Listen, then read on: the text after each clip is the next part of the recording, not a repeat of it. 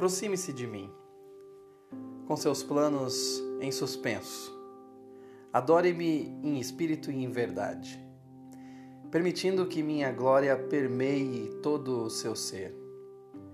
Confie em mim, a ponto de me deixar guiá-lo por este dia, realizando meus propósitos no tempo em que eu desejar. Submeta seus planos ao meu plano maior. Sou soberano sobre todos os aspectos da sua vida.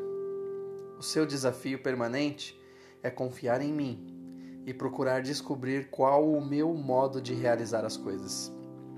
Não siga a sua rota costumeira às cegas. Caso contrário, vai ignorar o que eu preparei para você.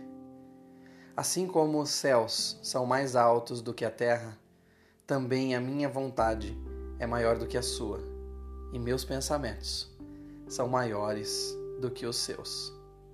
Leia João capítulo 4, versículo 24, e Isaías capítulo 55, versículos 8 e 9.